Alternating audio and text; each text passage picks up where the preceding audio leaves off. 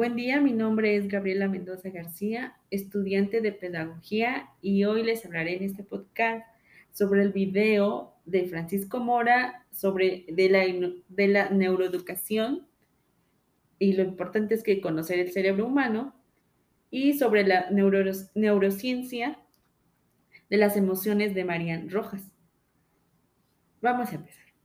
¿Qué es la neuroeducación? Bueno, la neuroeducación estudia el funcionamiento del cerebro durante el proceso de enseñanza-aprendizaje, es decir, educa a través de las emociones. ¿Para qué se debe conocer el cerebro del estudiante? Bueno, pues para saber sus funciones y qué ciertas áreas fundamentales del cerebro deben madurar para que el niño aprenda mejor. No saber cómo funciona el cerebro es como ir a ciegas. Por ejemplo, la mejor edad para que el niño aprenda a leer es a partir de los 6 a 7 años, porque esas áreas del cerebro ya están maduras y el niño obtiene este conocimiento.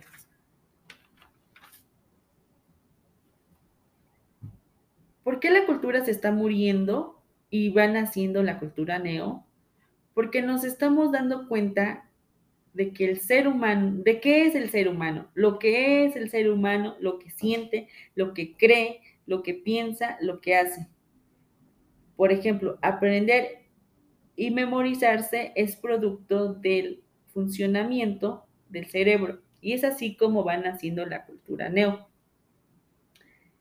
¿Cuáles son los neuromitos? Más bien, ¿qué son los neuromitos? Los neuromitos son las falsas verdades. Y aquí tenemos un ejemplo. Una falsa verdad acerca de la enseñanza, enseñanza de la neurociencia es, persiste en que, que dicen que solo se utiliza el 10% de nuestro cerebro, cuando esto pues no, no es cierto. También este, hay un mito de que hablan del concepto de la eh, que hay un concepto de la normalidad y eso no es cierto, la normalidad no existe. No hay cerebro normal. No hay un cerebro idéntico en todo el mundo, así que no, solo se, no se puede comparar un cerebro normal. ¿Por qué el maestro debe ser la joya de un país? Pues por su humanidad. El maestro transmite humanidad. El maestro es el medio por el cual el niño aprende. Por eso el maestro es insustituible. Como dije anteriormente, el maestro transfiere humanidad, emociones, sentimientos, nos platica sus, sus, memorias de trabajo, todo lo que aprendió, todas sus experiencias, mientras nos da la clase. Y así el niño pues se puede percibir la emoción de la clase, ya que un robot no haría eso. Además, el, al niño se le haría más fácil preguntarle a una persona que preguntarle a un robot, porque el, porque el robot no le transmitiría esas emociones.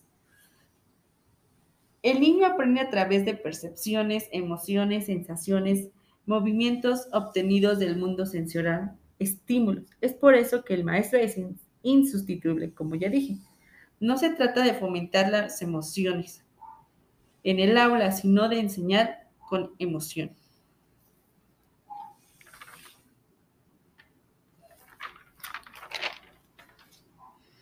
¿Qué es la prosodia? Estudia la manifestación de palabras analizando la acentuación local y la entonación general de una frase.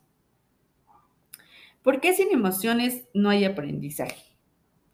Sin emoción no hay pensamientos coherentes, no hay toma de decisiones acertadas, no hay memorización sólida es decir, lo que mejor recuerdas es lo que ha tenido un significado emocional para uno. Es muy importante la emoción, ya que de esa manera el niño despierta el interés y la atención para aprender de manera significativa y duradera. Es decir, el niño se va a acordar después que, su, que tal maestra le enseñó las tablas de esta manera y ya de, ya de repente si tenga, si lo recuerde, o sea, va a ser un recuerdo, un aprendizaje significativo, porque lo va a recordar de una experiencia positiva o una experiencia negativa. Por eso las emociones son el motor de aprendizaje. ¿Qué relación hay entre conducta y neurona? Bueno, pues reciben estímulos para una reacción, una reacción específica. Bueno, ahora hablaremos sobre, sobre el video de Marianne sobre la neurociencia de las emociones. ¿Cómo se da el secuestro de la amígdala?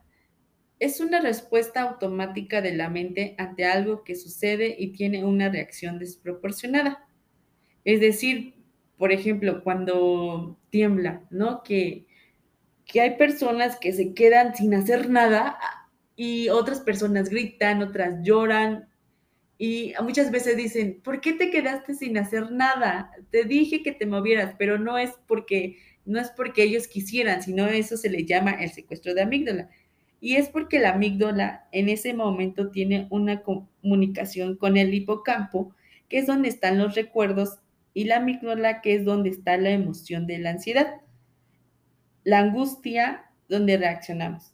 Si hay un mal recuerdo y de repente vuelves a algo relacionado con ese recuerdo que no está bien archivado en el hipocampo, es donde se da el secuestro de la amígdala. ¿Cómo se? ¿Cómo se da el daño en la corteza prefrontal? Bueno, la corteza prefrontal es una zona para la atención, la concentración, la resolución de problemas y el control de impulsos. Y sabemos que hay muchas cosas que lo dañan, por ejemplo, el uso de la pantalla o del celular, porque no le enseñamos al cerebro a, gestionar el aburrimiento y el estrés.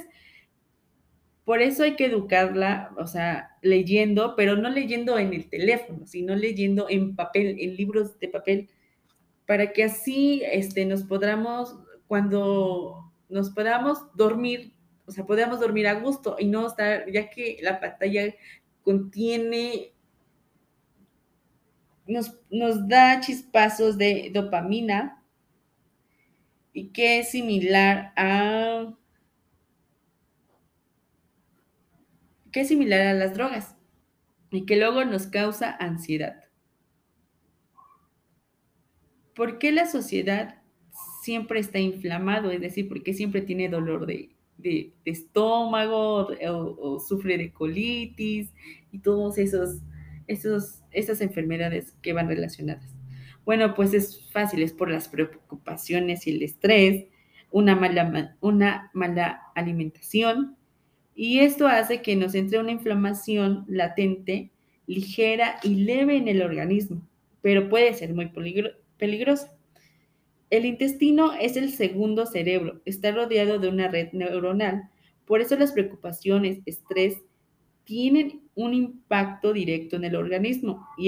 Y, bueno, y eso, eso también da porque nos preocupamos tanto que nuestro cerebro lo percibe como si realmente, si realmente está sucediendo. Por ejemplo, si yo me pongo a pensar que voy a chocar y yo, y yo, pero solo lo estoy pensando, mi cerebro ya lo está procesando como si fuera cierto y mi cuerpo recibe esas sensaciones que hace que pues me vaya enfermando poco a poco.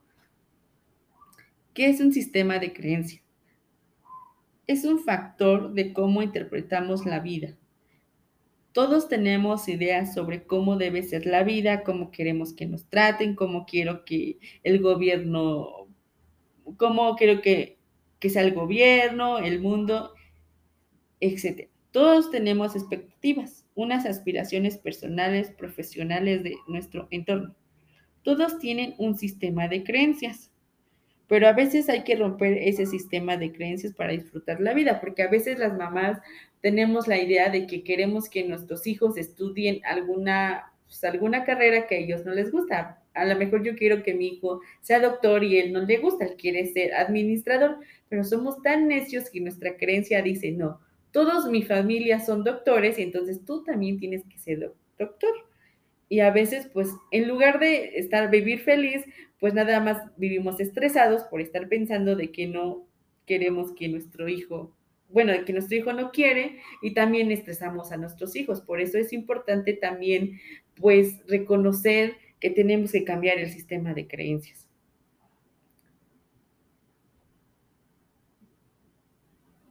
¿Por qué se está generando estados de ansiedad y cómo la pantalla lo provoca, ya sea la pantalla, el teléfono, el móvil, no sé cómo lo quieren decir? Bueno, pues la pantalla nos ofrece gratificaciones instantáneas, unos chispazos de dopamina, como ya había dicho hace rato, pero a la larga solo nos provoca un vacío y un estado de ansiedad que queremos estar usando el celular y no lo dejamos pero al final solo estamos vacíos y solo nos afectamos, pues ya sea la vista, no aprendemos a pensar porque como estamos aburridos y solo vivimos en un mundo falso, pues cuando volvemos a nuestra realidad, sí nos, sí nos, pues como que nos, nos duele, ¿no? Estamos así en vacío. Y entonces esto nos genera, pues, grandes problemas, como ya había dicho en, este, pues entramos en depresión, en ansiedad, nos da problemas de, este, eh, como la colitis nerviosa y bueno, no dormimos bien, dependemos de ellos, no razonamos, no pensamos, no nos hacemos, no nos hacemos activos. Es por eso que deben de fomentar la lectura y hacer de nosotros, cambiar ese hábito, ¿no? De tener más lectura o hacer otras cosas al aire libre, no necesariamente pues leer, sino hacer algo que más le gusta. Bueno, en conclusión, la neuroeducación es el comprender, entender cómo funciona nuestro cerebro y cuándo está listo para aprender. Sí, y con eso pues podemos, los, los maestros pues podemos hacer planeaciones donde este, hay instrumentos, o sea, no, no, que cada niño esté aprendiendo a su, a su nivel de maduramiento del cerebro, no obligarlos porque solamente los aburrimos, los estresamos, y las, emociones son factores importantes para la enseñanza y aprendizaje. Así como habíamos dicho que pues a veces siempre, siempre relacionamos algún aprendizaje con algún recuerdo, ya sea este, de manera positiva o negativa, siempre lo vamos a recordar. Y es por eso que a los profesores se les recomienda de cambiar el método tradicional y no estarle enseñando, pues apréndetelo esto de memoria, sino hacerlo como más divertido para que los niños se interesen en, aprender y no solo en aburrirse, porque así se, se, pues, este, porque así fácilmente se distraen con cualquier cosa. Es como, si ustedes ven el, video de Francisco Mora, está muy interesante, porque pues aquí no le dije todo lo que venía en el video, sino, eh, y decía que el niño, pues, los, incluso los adultos tienen de 15 a 20 minutos pues, de, para prestar atención. Después, pues ya se aburren con cualquier cosa. Por eso, este, él invita a los maestros que mientras, eh, después de ese lapso del tiempo, pues hagan un, paréntesis de tres minutos para que los niños este, no se aburran. O sea, ya pueden decir cualquier cosa, un chiste o cualquier cosa. Eh,